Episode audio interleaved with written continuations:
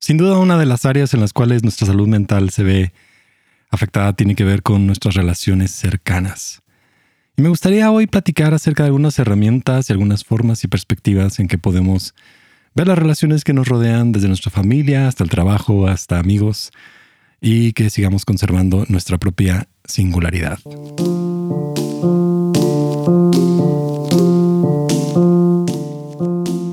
Soy Gabriel Borja y este es el podcast humano.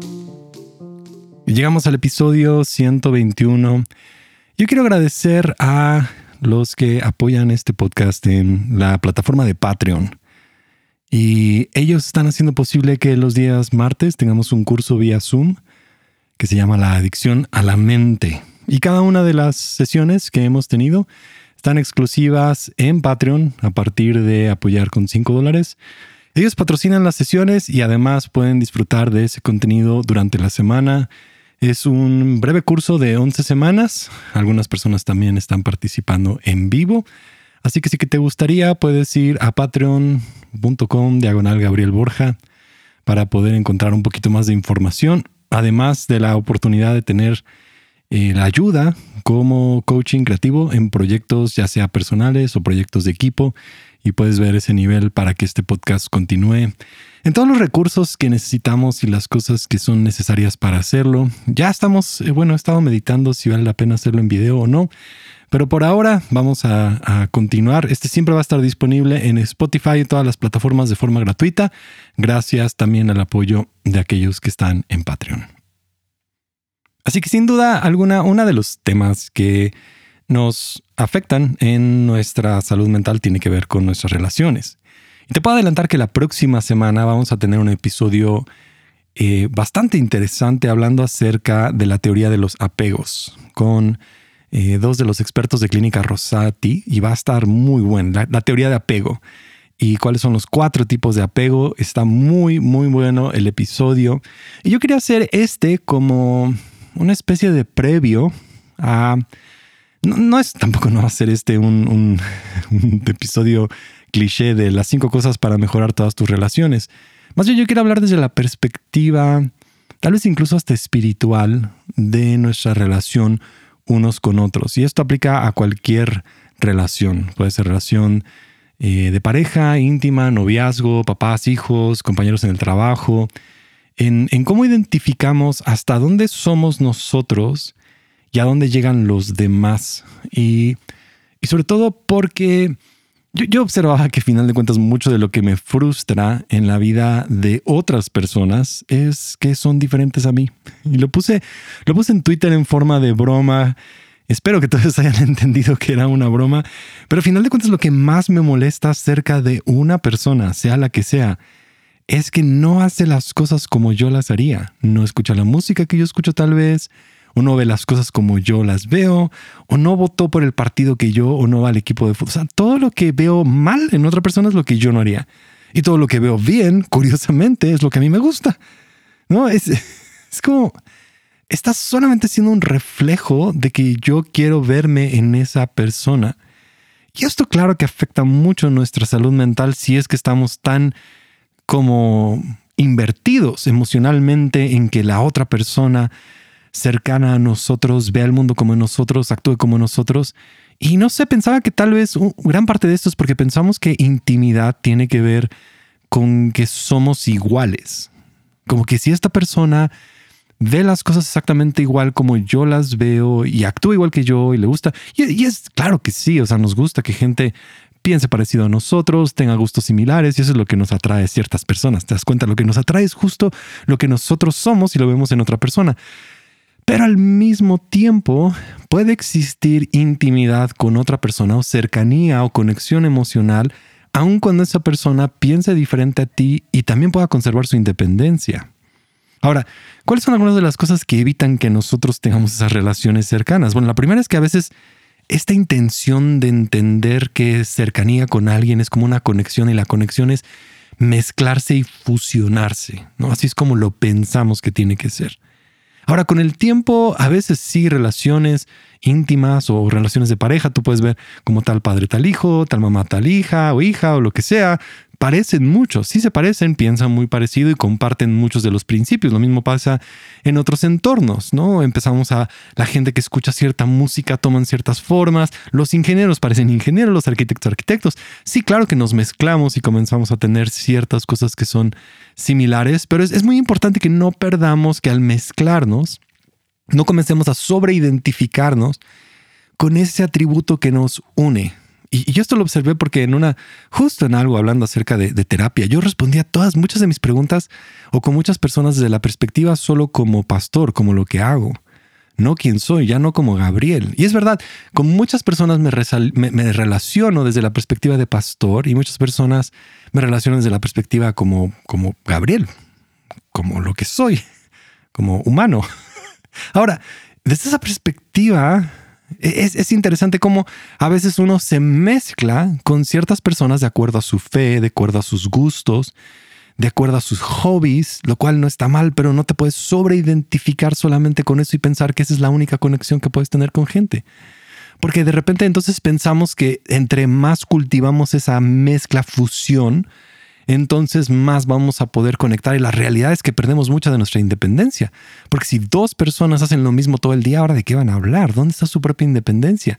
¿Dónde están aportando algo único a esa relación?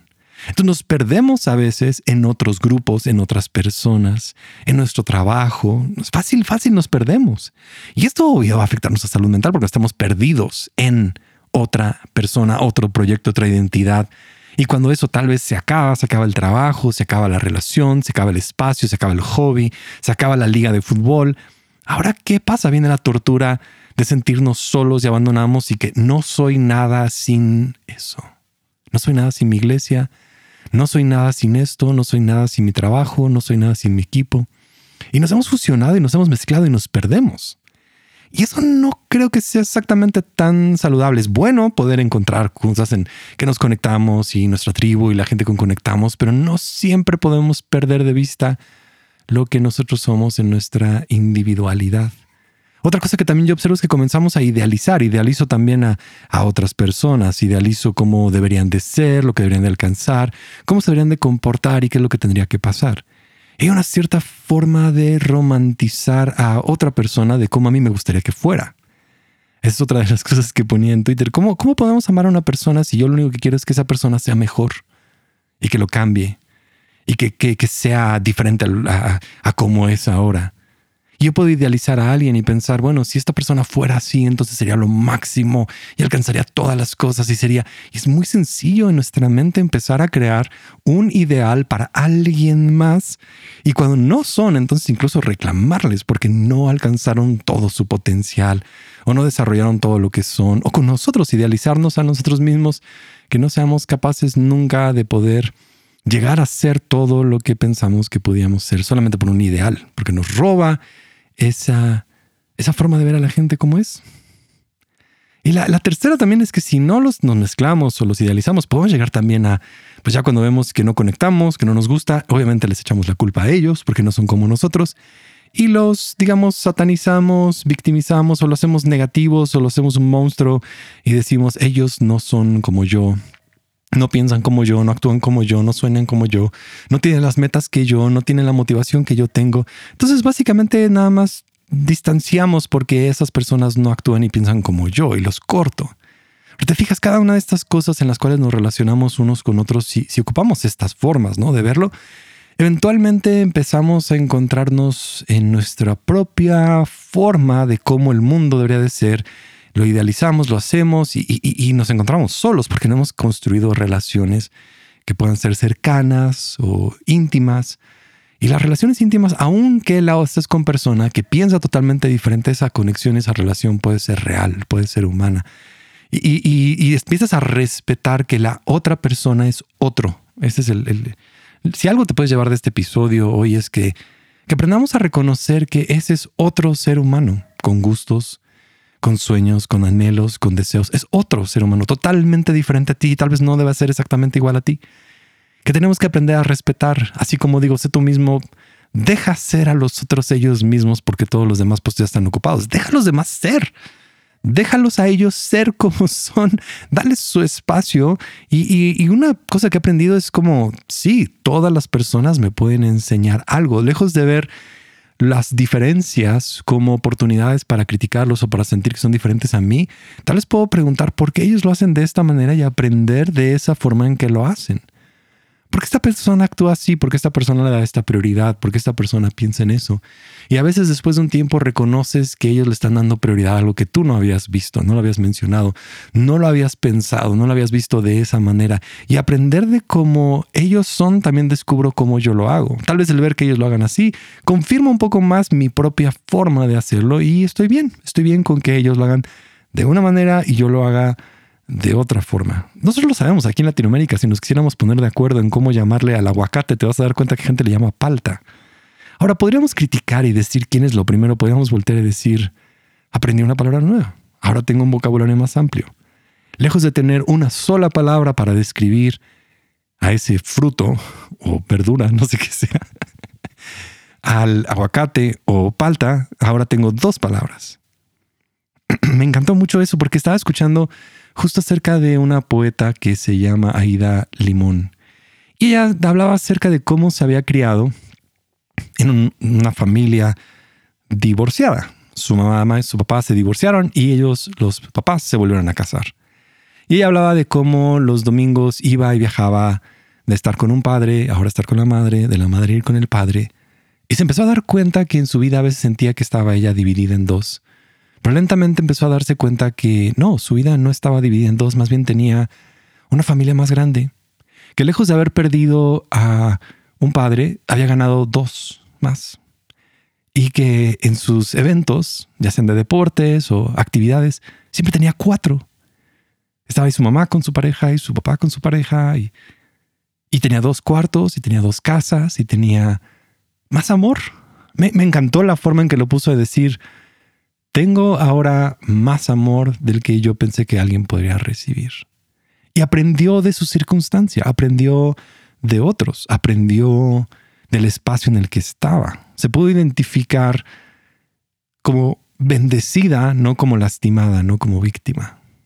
En ver lo que había recibido, en ver sus bondades. Empezó a ver lo bueno que tenía, las bondades unos de otros, empezar a ver las expresiones de amor que recibía darse cuenta cuánto tenía y no cuánto había perdido. Y creo que podemos aprender unos de otros de lo que hemos recibido. Y además de aprender es como también dejarte influenciar. ¿Qué tal si un día te dejas influenciar por la decisión de otra persona? Que alguien más te recomiende algo. Voy a salir a cenar, le voy a hablar a alguien que me recomiende y voy al lugar al que me recomiende. Por influenciarme al ver el mundo de una forma diferente, por una nueva generación. Qué, qué triste es que llevamos generaciones peladas. En mis tiempos hacíamos esto aquí. Claro, pues sí, lo único que es diferente es que es diferente. En tus tiempos era una cosa y ahora es otra cosa, es lo único que ha cambiado. Y esta nueva generación le dirá lo mismo a la siguiente generación y cada generación le dice, es que era diferente. Claro, siempre va a suceder. Si algo es constante es que todo va a cambiar. Es la realidad. Y no nos dejamos influenciar por esta generación. Todavía ves a gente que no quiso aprender a usar un teléfono móvil diferente, que es, nos tenemos que dejar influenciar para poder encontrar nuestra independencia también, encontrar lo que nosotros somos. ¿Te fijas cómo a veces el hecho de, de rechazar a otros nos, nos roba de poder identificarnos con quién realmente somos nosotros? Porque porque no encontramos lo que queremos. Y tal vez está bien si no quieres tener un teléfono con 20 cámaras y 8 cuentas de redes sociales, está bien. Pero al menos que puedas dejarte influenciar y escuchar por qué. Que yo también quiero dejar que otras personas me puedan influenciar, me puedan recomendar, me puedan enseñar, me puedan instruir, me puedan llevar, me puedan guiar. Y por último es porque creo que hay algo que podemos nosotros aprender de otros seres humanos y es que cada uno somos un pequeño reflejo de lo que Dios es, una manera en que nosotros podemos honrarnos. Cuando tú honras a otra persona, creas una distancia saludable entre esa persona y tú y ves al otro como otro y tú como tú. Si yo me mezclo, entonces somos, pero ya perdimos lo que somos. Y fácil eso va a ser una mezcla difícil. Ahora podemos ser una familia, podemos ser una iglesia, todo eso está bien, pero yo estoy hablando de que todavía dentro de la unidad de una familia, de una pareja, de un lugar, hay una diversidad. O sea, vamos a desayunar, pero cada quien tal vez pide algo diferente. Vamos a reunirnos en, en una iglesia, pero cada quien tiene todavía su propia, su propia individualidad y diversidad. Y puedes verte a ti separado de los demás y estar bien con eso, porque cuando estás bien con otros y honras a otros, te honras a ti, te encuentras a ti, tú te encuentras a ti independiente, te, te, empoderas porque ya no estás idealizando a otros, ya no estás viendo a los demás como frustración, como la fuente de frustración, como la fuente de cambio, como el problema, como la situación, como el reto, como lo que está mal en el mundo son ellos, lo que debe de cambiar está ya. Básicamente es como abre Twitter, ese es 100% el problema de ver a todos con eso. A veces pienso que para entrar a Twitter hay que entrar con un machete porque todo es a criticar y criticar y criticar y criticar y digo, ok, cada quien tenemos una opinión, hasta cosas buenas, gente está criticando algo que, que pudiera ser bueno. Esa es la medida en la cual yo creo como, ok, es tu opinión, está bien, muy bien, esta es la opinión de otro, perfecto. Aquí está la opinión de otro, ok, muy bien, todas estas opiniones, bien por ellos y ellos pueden tener sus opiniones. Y en eso tal vez es también amar, amar a que esas personas tengan algo distinto a lo mío. Ahí está humildad, ahí está amor, ahí está espacio a otro, un espacio para que otro pueda estar contigo. ¿No sería eso verdaderamente una familia, una pareja? Yo le hago espacio a otra expresión de fe. Le hago espacio a otra forma de ver el mundo. Le hago espacio a otra persona que me enseña algo diferente. Le hago espacio a alguien más que me enseña a amar. Le hago espacio a alguien más que me enseña a ver la vida. Le hago espacio a alguien más que me enseña cómo disfrutar la comida, le hago espacio. Haces espacio. Haces espacio. Y no en las palabras de Oscar Wilde, pero deja a otros ser ellos mismos, porque todos los demás puestos ya están ocupados.